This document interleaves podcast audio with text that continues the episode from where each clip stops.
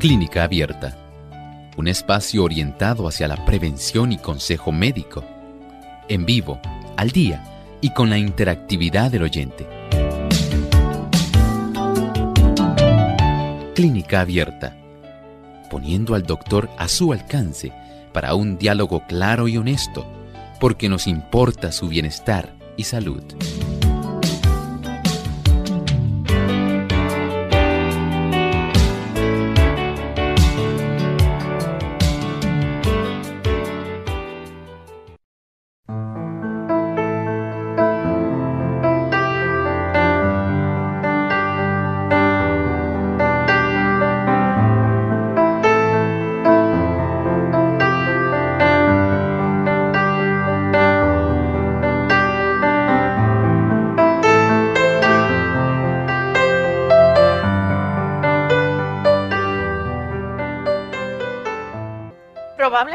Usted como dama haya experimentado algún tipo de flujo vaginal, ya sea durante el embarazo, la menopausia o en algún otro momento. Hoy en Clínica Abierta vamos a estar hablando acerca de este interesante tema, el flujo vaginal, de qué se compone cuál es su función en nuestro organismo. Así que no se despeguen de nuestra sintonía, que en breve estaremos compartiendo con ustedes este interesante tema.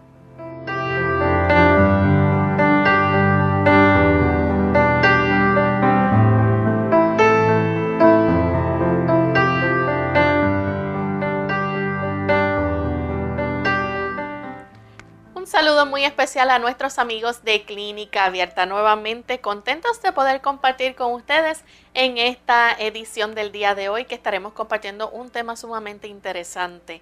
Vamos a estar hablando acerca del flujo vaginal y esperamos que cada dama que nos escucha hoy pueda estar muy atenta a este tema. Le damos una cordial bienvenida también al doctor Elmo Rodríguez, quien estará compartiendo con nosotros y explicándonos o ayudándonos a entender sobre este tema. Saludos, doctor. doctor. Saludos cordiales, Lorraine. Muy agradecido al Señor al poder estar aquí con todos estos buenos amigos que nos acompañan. Saludamos también a todos aquellos que no solamente por la radio, sino también a través de los medios televisivos están con nosotros en esta edición. Y queremos aprovechar también para saludar a nuestros amigos Radio Escuchas, aquellos que nos sintonizan en diferentes países a través de las emisoras que a esta hora se unen para llevarles a ustedes este programa de salud. Hoy con mucho cariño queremos saludar a nuestros amigos de Panamá, aquellos que nos escuchan a través de la Super TNT 90 1 FM, Radio La Voz de la Esperanza 1560 AM, Visión Global Radio 90.1 y 97.7. Así que para ustedes amigos un gran saludo, sean muy bienvenidos y también a los amigos que nos ven a través de Salvación TV, canal local 8.3, 8.4, a los amigos también que nos ven a través de la verdad presente en Trinidad, Nicaragua, y a los amigos que nos siguen a través de la plataforma de Facebook, aquellos que nos ven en vivo, también le damos una cordial bienvenida. Vamos en esta hora a compartir el pensamiento saludable para hoy. El pensamiento saludable dice así, el pecador no podría ser feliz en la presencia de Dios. Rehuiría la compañía de los seres santos y si se le pudiese admitir en el cielo, no se sentiría allí a gusto. El espíritu de amor abnegado que reina allí, donde todo corazón responde al corazón del amor infinito, no haría vibrar en su alma cuerda alguna de simpatía. Sus pensamientos, intereses y motivos serían ajenos a los que mueven a los moderadores celestiales que se hallan sin pecado. Sería una nota discordante en la armonía del cielo. Este sería para él un lugar de tortura.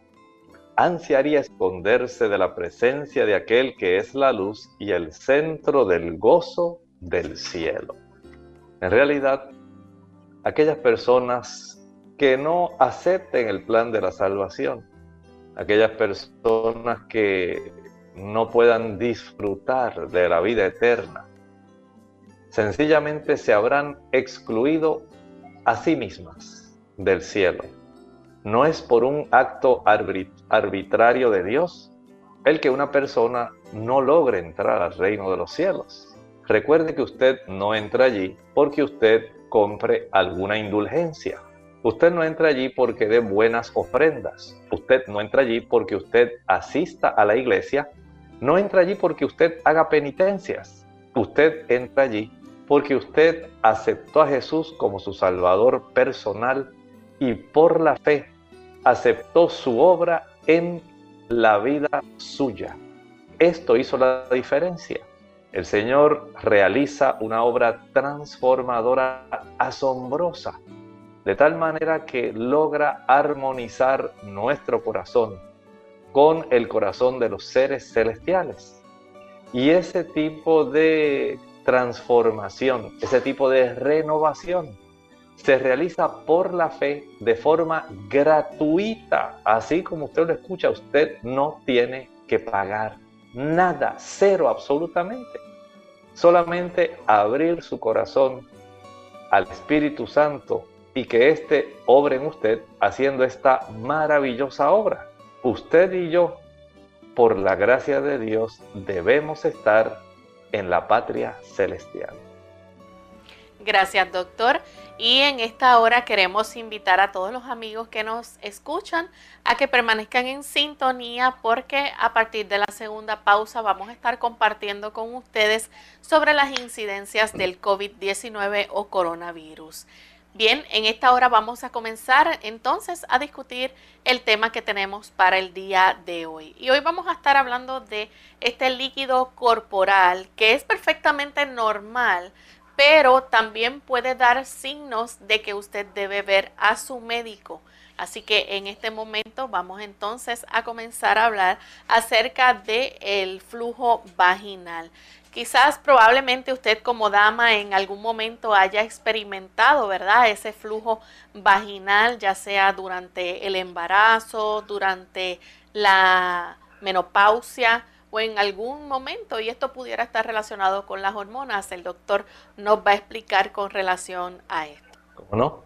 Mire, lo primero que tenemos que entender es que hay una función normal respecto a cierta cantidad de descarga transparente, a veces puede ser un poco blanquecina, un poquito consistente, pero generalmente tiende a ser así acuosa.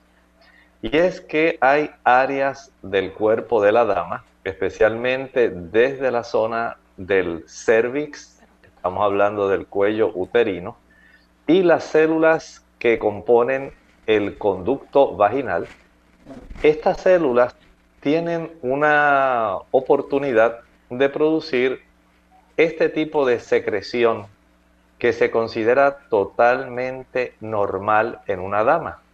Este tipo de función se facilita para que la zona de la vagina en sí pueda protegerse, pueda regularse. Recuerde que internamente en esa área hay una cantidad de bacterias. Hay bacterias buenas, hay también bacterias que se le pudieran considerar patógenas pero gracias a la presencia de una cantidad normal de bacterias, se puede facilitar el que se conserve, primeramente, un tipo de alcalinidad o un pH que sea un poco más ácido, o acidez o alcalinidad en esa área. Y esto es esencial para que las bacterias que normalmente habitan en esa área ellas puedan básicamente conservar el equilibrio correcto.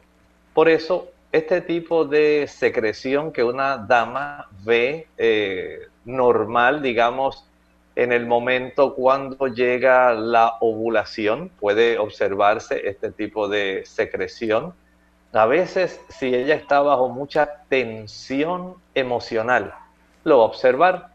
Y es que este tipo de actividad donde el cuerpo produce este tipo de flujo, pudiéramos decir, un flujo normal, un flujo transparente, a veces puede ser blanco, un poquito acuoso y en ocasiones un poco consistente, va a ayudar a regular, limpiar, lubricar y puede actuar como un antibacteriano o puede actuar también como un antifúngico, es decir, que puede aniquilar también hongos. Y esto es muy importante. Recuerden que esta cantidad de mucosidad es algo normal. No es una anormalidad la que usted normalmente está expulsando a través del conducto vaginal. Recuerde, puede aumentar principalmente cuando la dama inicia su periodo menstrual o también cuando lo finaliza. Puede ocurrir que aumente en ocasión de estrés o en ocasión de excitación sexual. Bien, doctor, nos gustaría entonces que nos dijera si es normal, ¿verdad? El color eh, claro, digamos, o blanco de ese flujo vaginal. Totalmente normal. Ese tipo de secreción vaginal es algo que lo que indica es que se está realizando un proceso que es fisiológico el organismo está facilitando el mantener un pH, un tipo de alcalinidad o acidez, cierta, de cierta, digamos, magnitud, de tal manera que se pueda realizar toda la función para la cual existe ese tipo de flujo, ¿verdad? Para facilitar ese tipo de lubricación, para regular, para limpiar, para tener esa oportunidad de proteger mediante esa presencia del pH una cantidad adecuada de bacterias y evitar la reproducción de los hongos. Ya cuando entonces digamos que hay picazón, entonces pudiera estar ocurriendo algo. Sí, miren, lamentablemente hay otros tipos de secreciones vaginales que pueden dar lugar a que la dama se preocupe por ejemplo, si ya estamos hablando, digamos, de un tipo de picor en esa área que se acompaña de bastante molestia y mucho ardor, especialmente en la zona alrededor de la vulva y los labios. Esto pudiera ser una indicación si el color de esta secreción cambia y digamos que es más bien blanquecino como si hubiera grumos, ya entonces podemos estar pensando en una situación donde pudiera haber un trastorno que ha facilitado que el hongo Candida albicans pudiera estar facilitando un aumento en la reproducción. Por eso es importante que las damas aprendan a reconocer no solamente el color, la calidad de ese flujo, que el olor también, normal, ajá, la cantidad de flujo, a veces el flujo normal, recuerden, primero empezamos hablando de lo que es el flujo normal, para que ustedes puedan entender la anormalidad cuando usted nota un cambio, tal como estaba expresando Lorraine, pudiera haber cambios en olores, pudiera haber cambios en molestias asociadas, qué molestias se están acompañando, si hay incomodidad, por ejemplo, al orinar, si hay molestias alrededor de la zona vulvar, si hay dificultad o mucho dolor en una relación sexual. Y usted ha notado que todo esto eh, inició, por ejemplo, desde que usted utilizó un anticonceptivo. Bueno, entonces hay que observar el color de la secreción para saber si se ha desviado de ese color, recuerden que puede haber secreciones que son blancas, hay otras que son grises, hay otras que pueden ser verdes o amarillas, incluso hay unas que son de un color así marrón, o sea que de acuerdo a la coloración de la secreción que se esté expulsando vaginalmente, la dama puede tener una idea de si esto tiene relación, por ejemplo, con el uso de antibióticos, si utilizó anticonceptivos y ahí fue que comenzó el cambio de esta secreción, sí ocurrió, digamos, eh, algunas personas o damas no han reconocido que con el amamantamiento, cuando la dama está dando de lactar, también puede aumentar la cantidad de la secreción normal. Después de hacer mucho ejercicio, especialmente en esta época cuando las damas tienen eh, ese deseo de cuidar más su cuerpo, su figura, se han inscrito en gimnasios, al hacer mucho ejercicio también aumenta las secreciones eh, vaginales normales. Por eso este conocimiento en relación a cómo la dama funciona eh, desde el punto de vista de la normalidad nos ayuda a distinguir cuando hay algo anormal que puede trastornar entonces todo este microambiente en la zona vaginal. Bien, doctor, nos gustaría saber qué relación entonces tiene el flujo vaginal con las hormonas en nuestro cuerpo. Por ejemplo, también eh, aquellas damas cuando están en ovulación, en el periodo de ovulación, este, o aquellas que toman medicamentos como las píldoras anticonceptivas y o que puedan tener algún tipo de, digamos, dispositivo como ese dispositivo intrauterino. Claro, mire, las damas cuando llega la época, eh, por ejemplo, de la ovulación, el tipo de secreción se va a tornar más gruesa. Va a ser más gruesa sencillamente porque comienza un cambio. Recuerden que la dama en ese momento sabe que va a estar dispuesto una célula para la fecundación.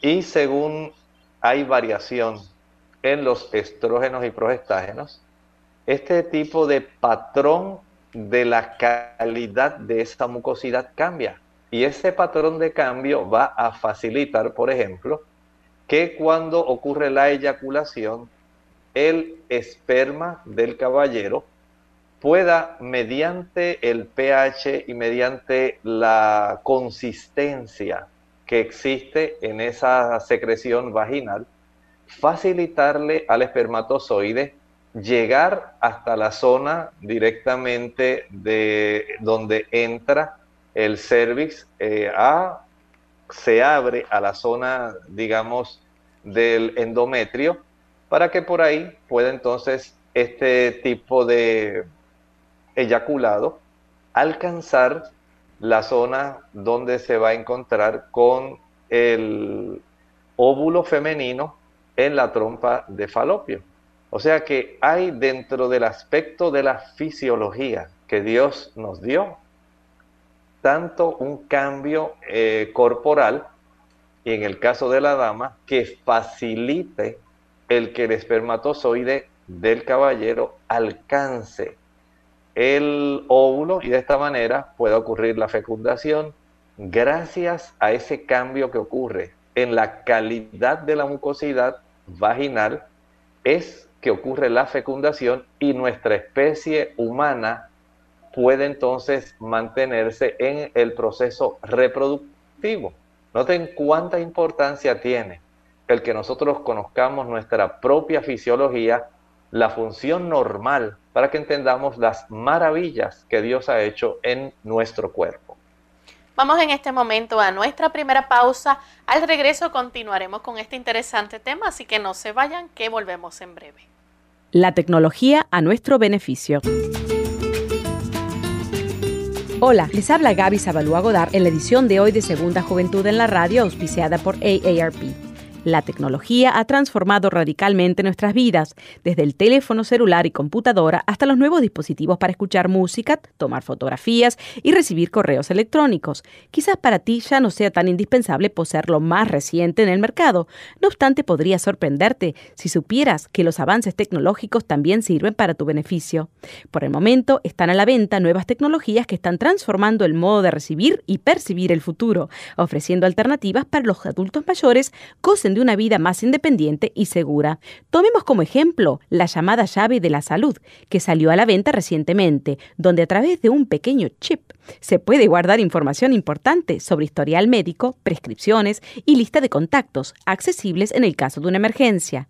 De igual forma, existen sistemas muy parecidos a las alarmas de seguridad que detectan comportamientos inusuales en el hogar de un adulto mayor. Por ejemplo, si la regadera corre por más tiempo del acostumbrado o el refrigerador no ha sido abierto durante el día, el sistema llama a la persona para asegurarse de que esté bien o manda una señal de alerta a un centro de emergencia. El patrocinio de AARP hace posible nuestro programa. Para más información visite aarpsegundajuventud.org. Ojo con los refrescos. Un estudio preliminar publicado en la revista de salud de los adolescentes sugiere que el consumo elevado de refrescos o bebidas gaseosas puede estar relacionado con una mayor proporción de fracturas de huesos posiblemente porque el ácido fosfórico que contienen estas bebidas estimula la excreción del calcio. Para algunos expertos, el problema es que el reemplazo de la leche por los refrescos reduce el aporte de calcio al organismo.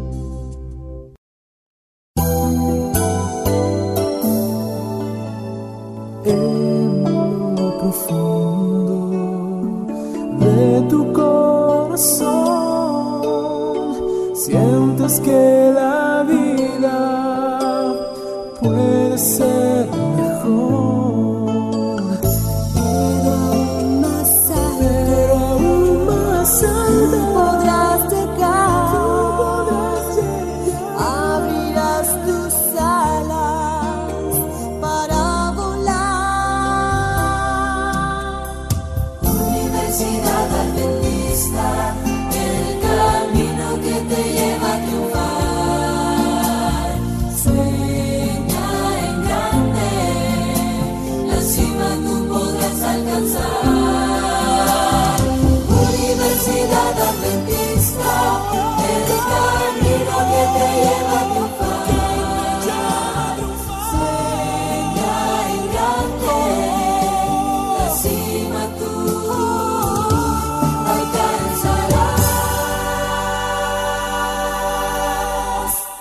Ante el nuevo coronavirus COVID-19, debemos proteger de contagio a las personas más vulnerables, a los que tienen patologías previas, a los envejecientes y las embarazadas.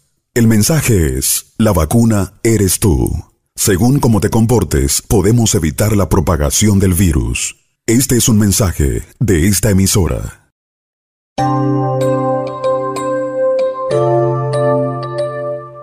Y ya estamos de vuelta en Clínica Abierta, amigos. Hoy estamos hablando acerca del flujo vaginal.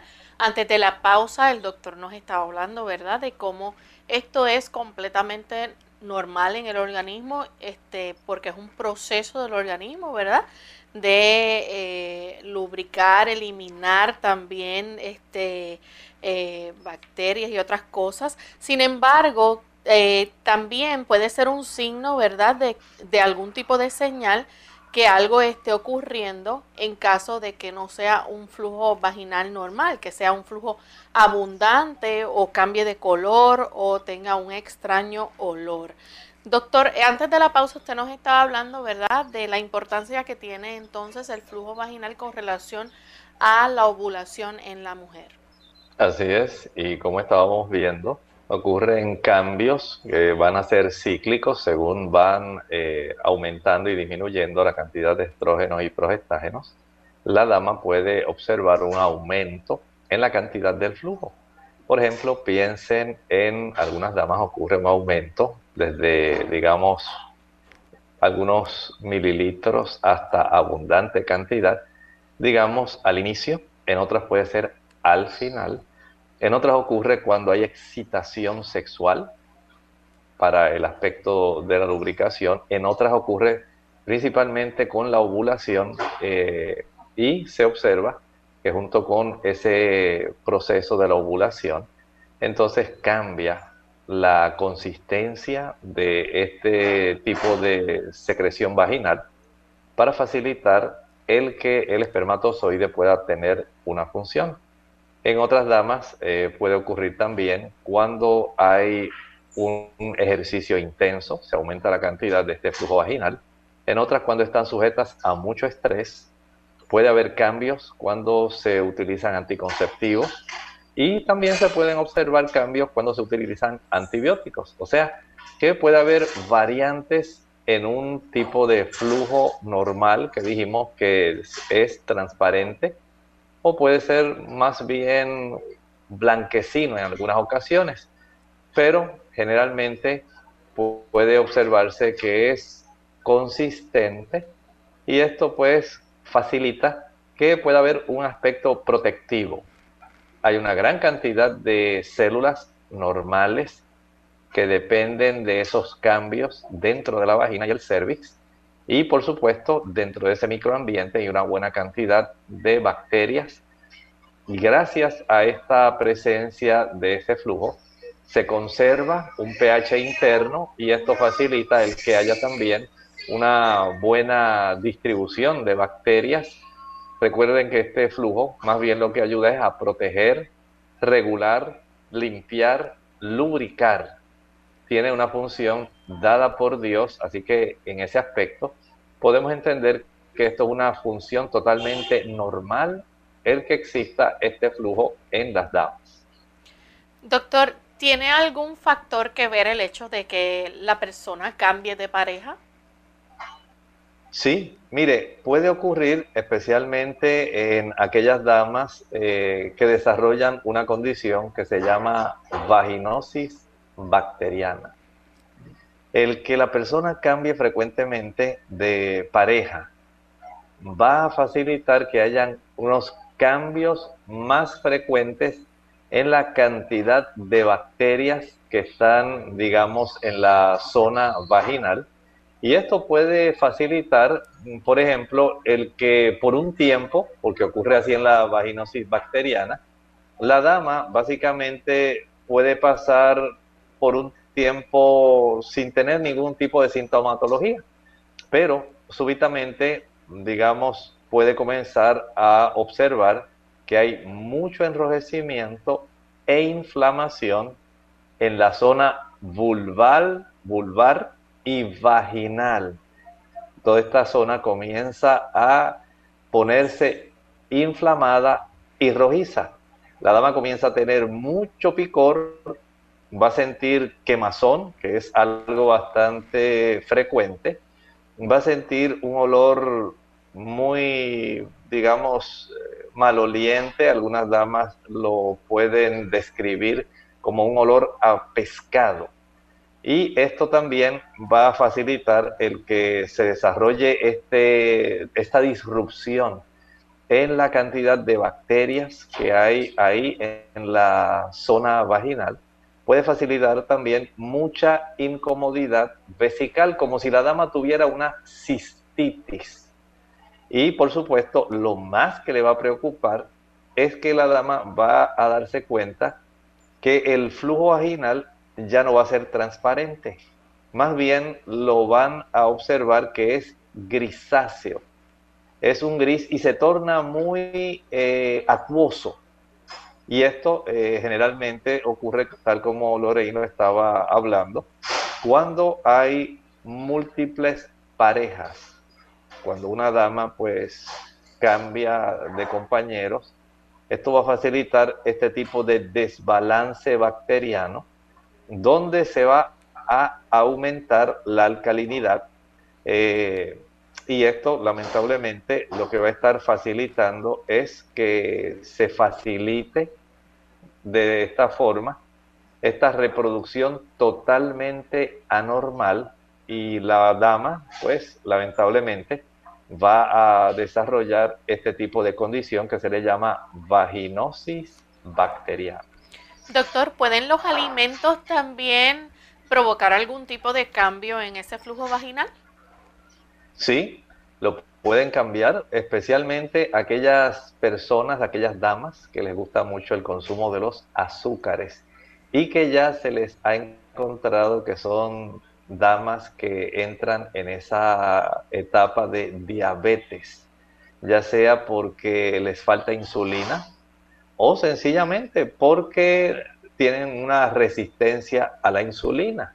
Y sabemos que es muy frecuente, hay una gran población de damas diabéticas. Y esta población de damas diabéticas, al igual que aquellas que consumen muchísima azúcar, van a cambiar también la proporción de esa microflora, de ese microambiente, de esa biota vaginal. Según tenemos una biota intestinal, hay una biota vaginal, una cantidad de bacterias, pero puede darse también el caso de que comiencen a reproducirse anormalmente eh, hongos. Y gracias a esto, entonces comience a desarrollarse, digamos, la cándida albicans. Pero en este caso, ya el cuadro de esta dama va a ser muy diferente a consecuencia del gran consumo de azúcares. Ya aquí entonces la dama va a reportar mucho ardor, mucho picor. Esto es algo bien distintivo de este hongo. Va a sentir muchas molestias en la zona de los labios y también en la zona vulvar y la relación sexual de esta dama se va a tornar muy, muy dolorosa.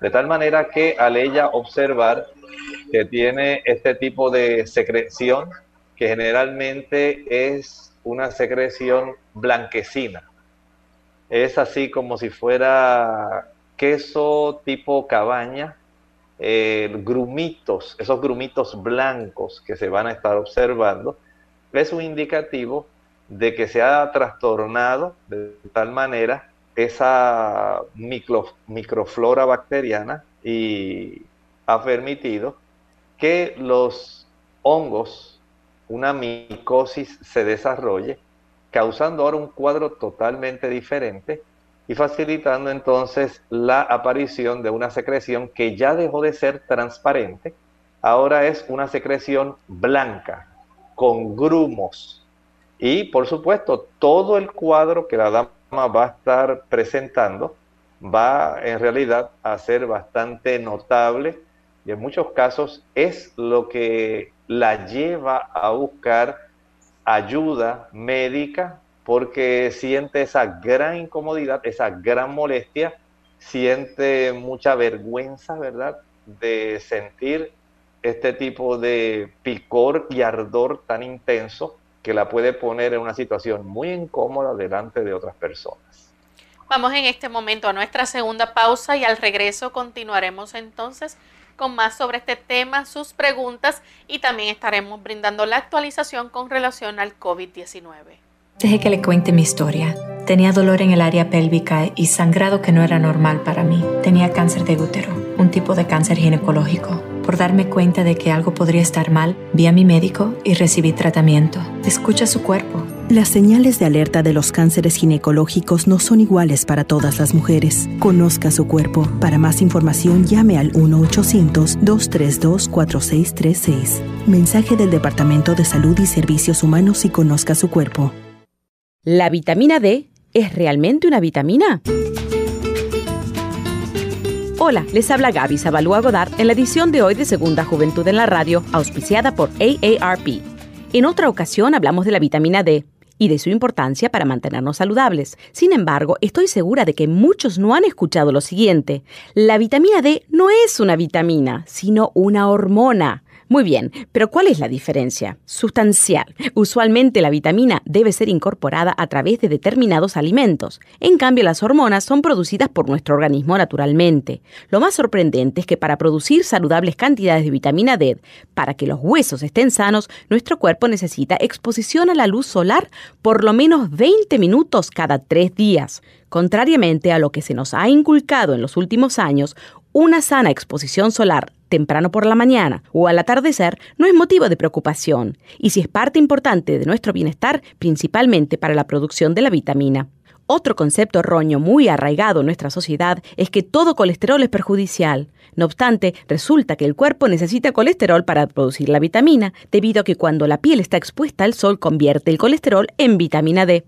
El dilema es grande, pero la solución sencilla. Simplemente come sanamente y acostumbra a tomar baños de sol de vez en cuando. El patrocinio de AARP hace posible nuestro programa. Para más información visite aarpsegundajuventud.org. Unidos con un propósito, tu bienestar y salud. Es el momento de hacer tu pregunta llamando al 787 303-0101 para Puerto Rico. Estados Unidos 1866-920-9765 y llamadas internacionales al 787-763-7100 o al 787-282-5990. Clínica Abierta, trabajando para ti.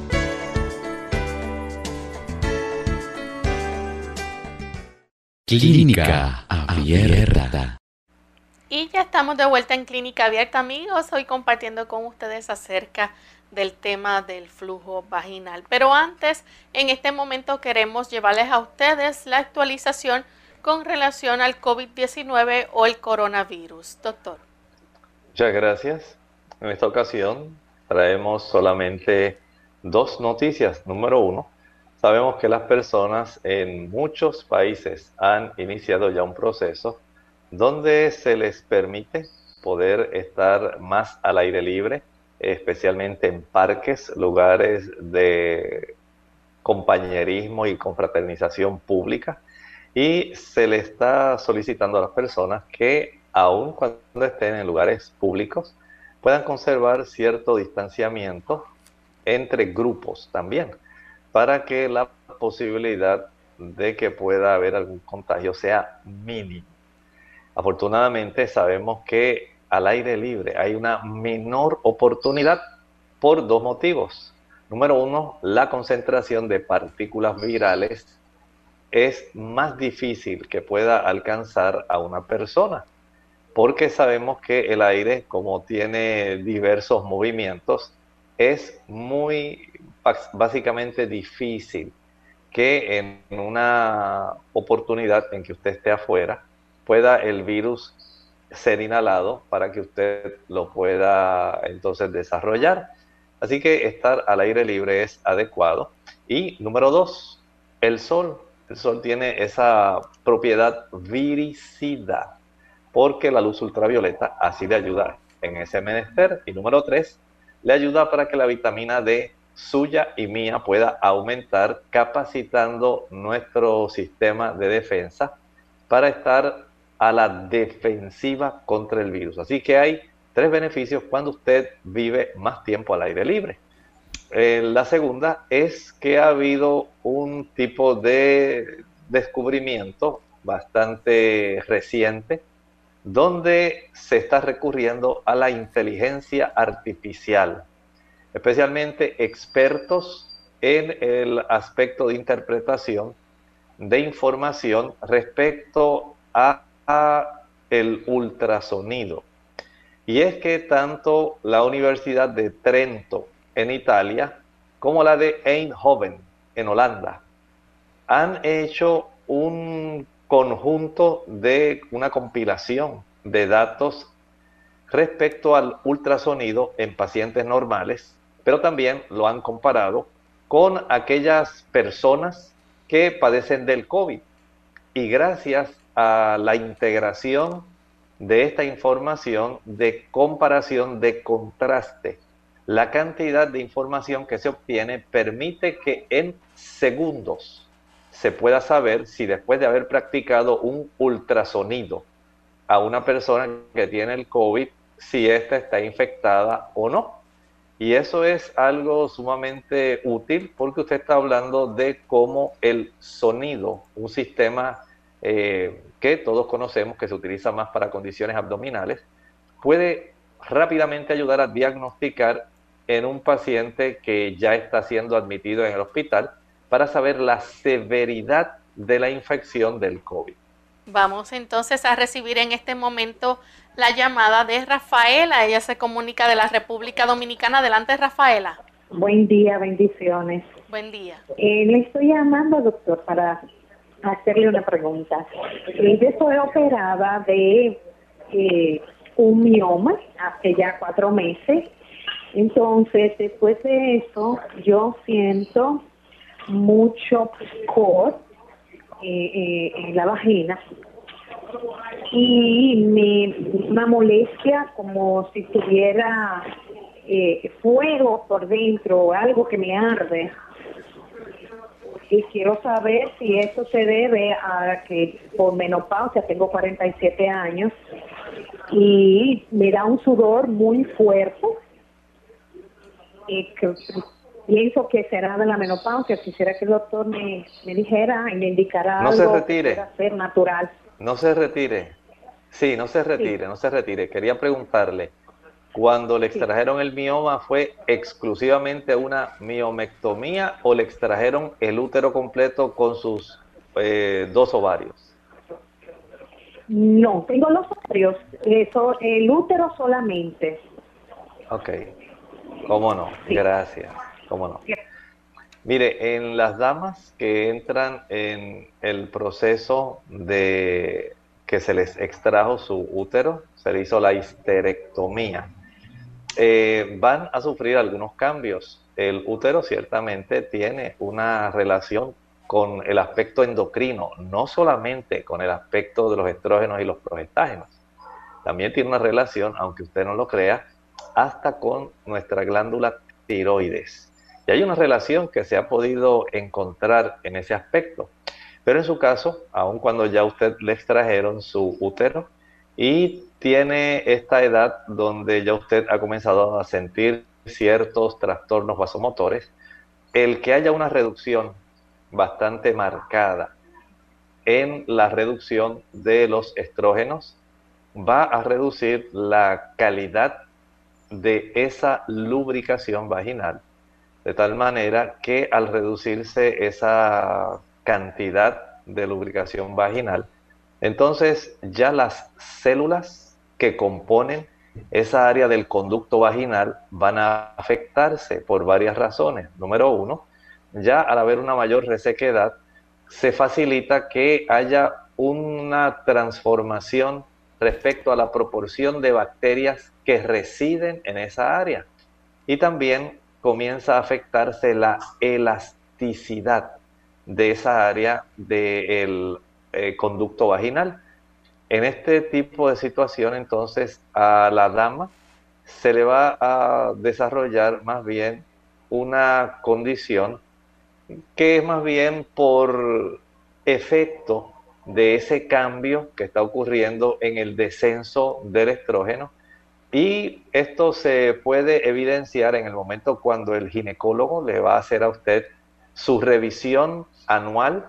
Él va a darse cuenta de cómo se ha en algunas ocasiones eh, resquebrajado, cómo a usted le resulta muy molesto la introducción del espéculo.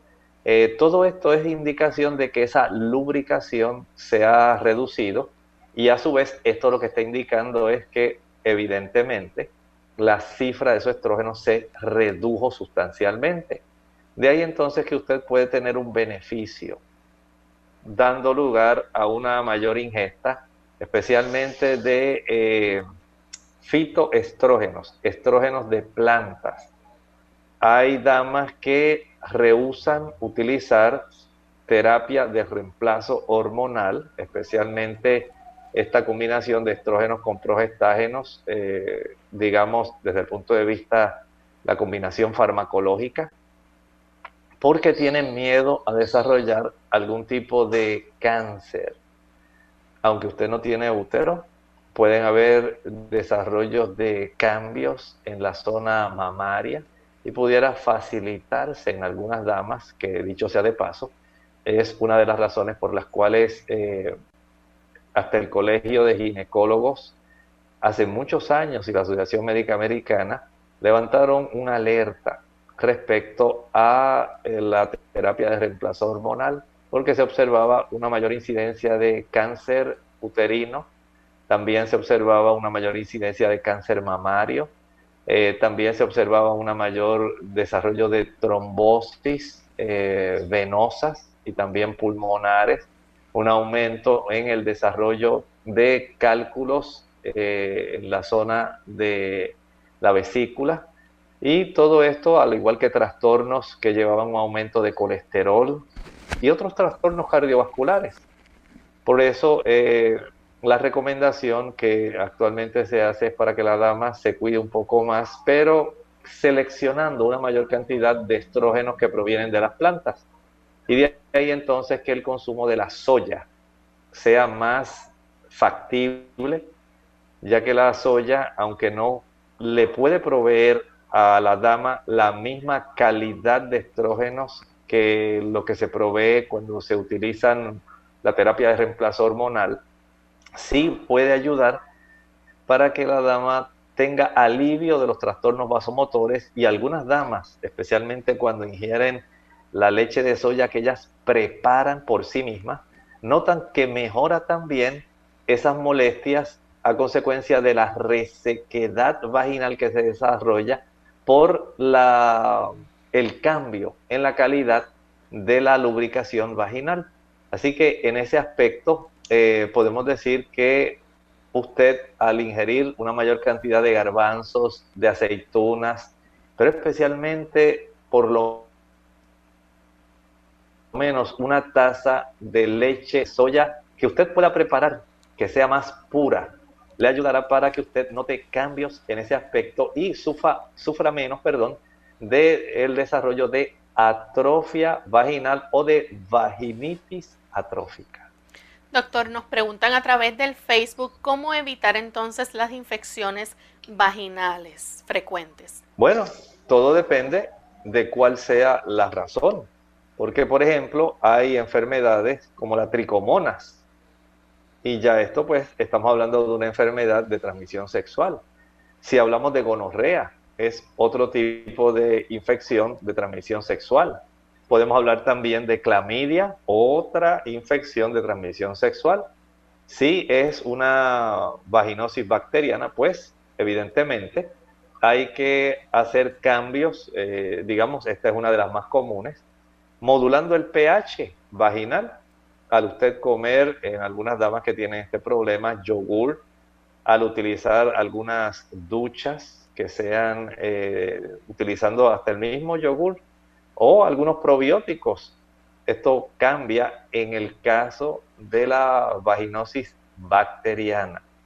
En el caso de las damas que sufren de la cándida, pues hay que usar algún antifúngico para poder contrarrestarlo porque una vez se instalan estos hongos, en realidad pues requieren eh, tratamiento. Y si es una enfermedad como la tricomona, la clamidia, la gonorrea, hay que utilizar antibióticos. Usted no puede en realidad quedarse así pensando que algo natural le va a quitar unas enfermedades de transmisión sexual.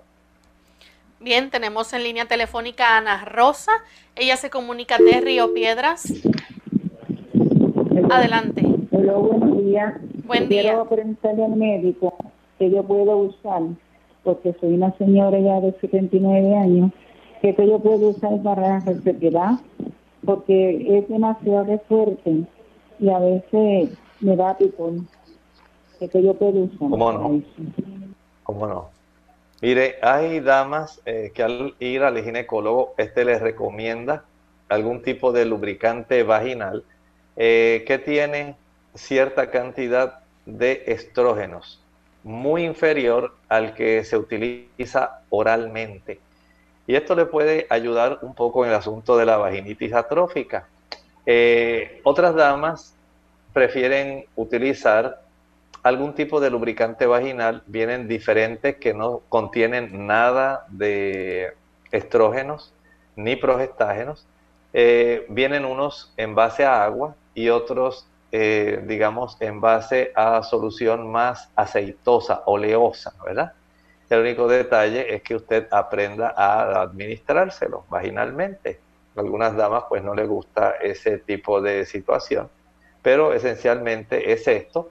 Hay también algunos eh, humectantes o lubricantes vaginales que se pueden encontrar en tiendas de productos naturales para que pueda usted tener esa oportunidad de no sentir tanta molestia y no desarrollar tan fácilmente la vaginitis atrófica. Tenemos también otra llamada que la hace Ana Iris de la República Dominicana, así que vamos a escuchar su pregunta. Adelante, Ana Iris. buenos días. Gracias por su excelente programa. Eh, yo tengo una, eh, la consulta no es para mí, es para una amiga mía. Entonces yo tengo una amiga que ella siempre ha tenido problemas de flujo. Entonces ella se hizo, ella fue donde su ginecólogo y el ginecólogo le hizo una operación. Le dijeron que le habían extraído eh, los dos ovarios y el útero. ¿Por qué? Porque eso era lo que le estaba afectando las condiciones que ella se sentía.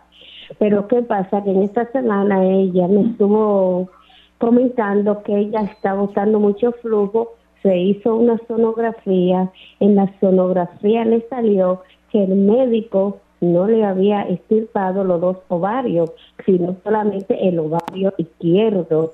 Entonces eso me tiene a mí y me la tiene a ella bastante preocupada porque ella pensaba que le habían hecho la vasectomía, la operación completa de todo, pero no fue así.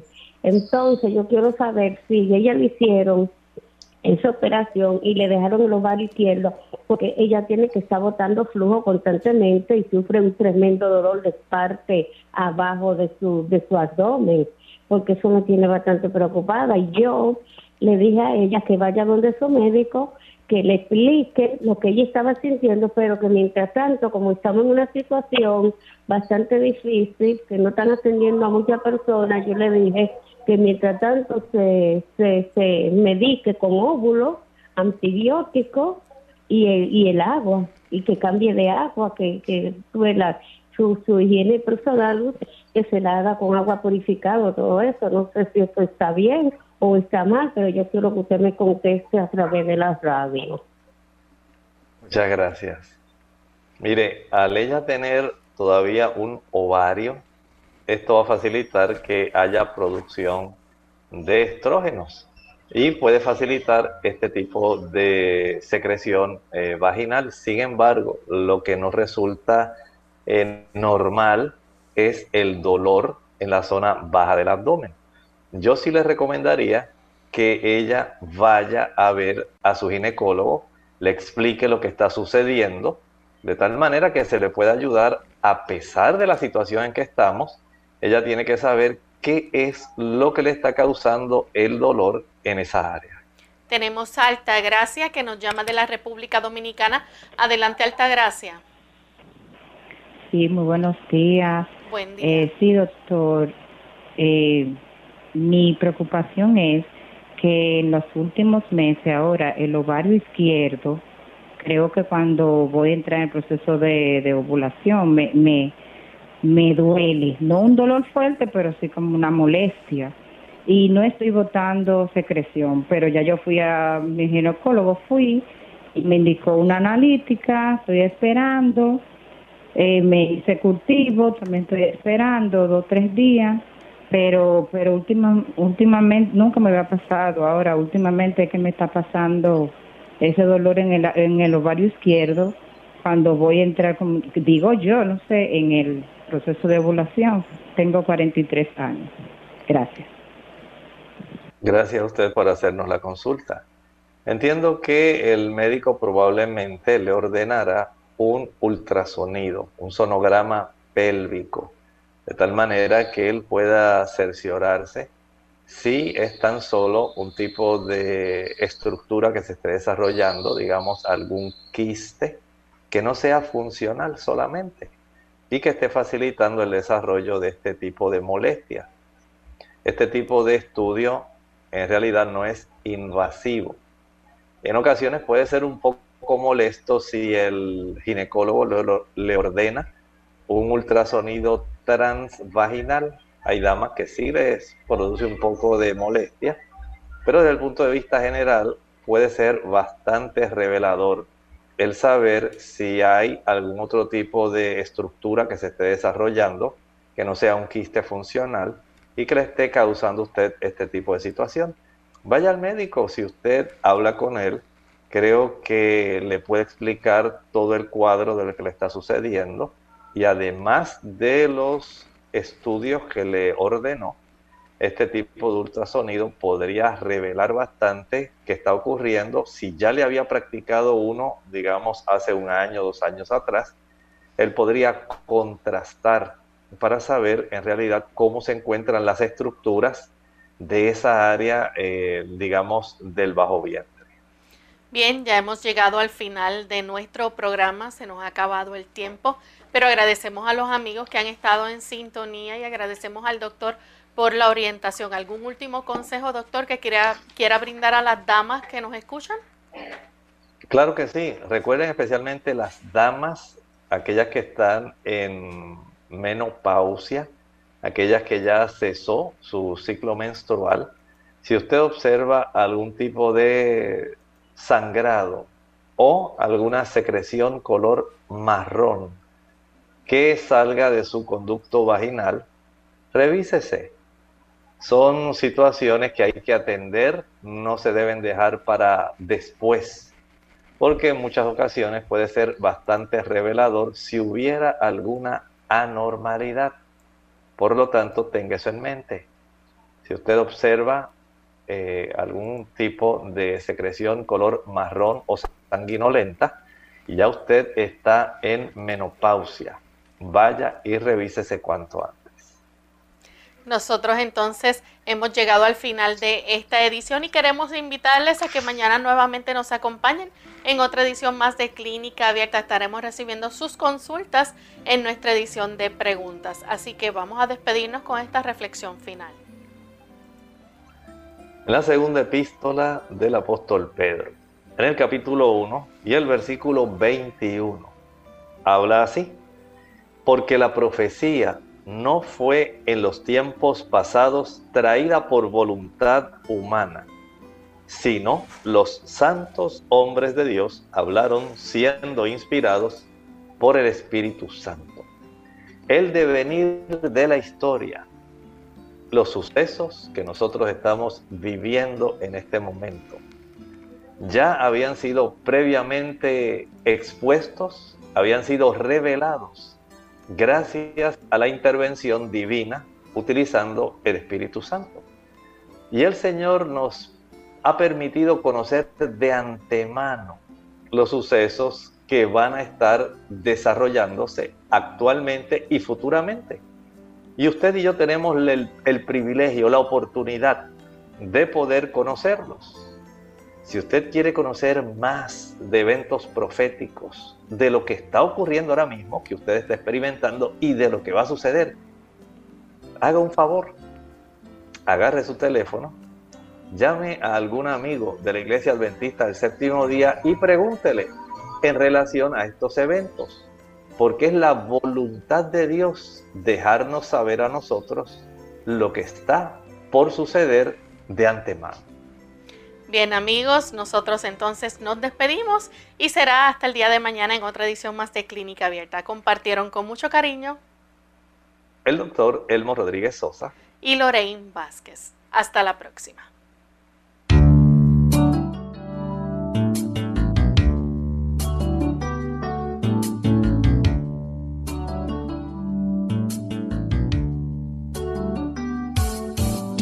Clínica Abierta no es nuestra intención sustituir el diagnóstico médico.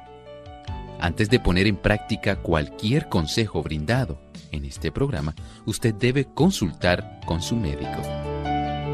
Hasta la próxima.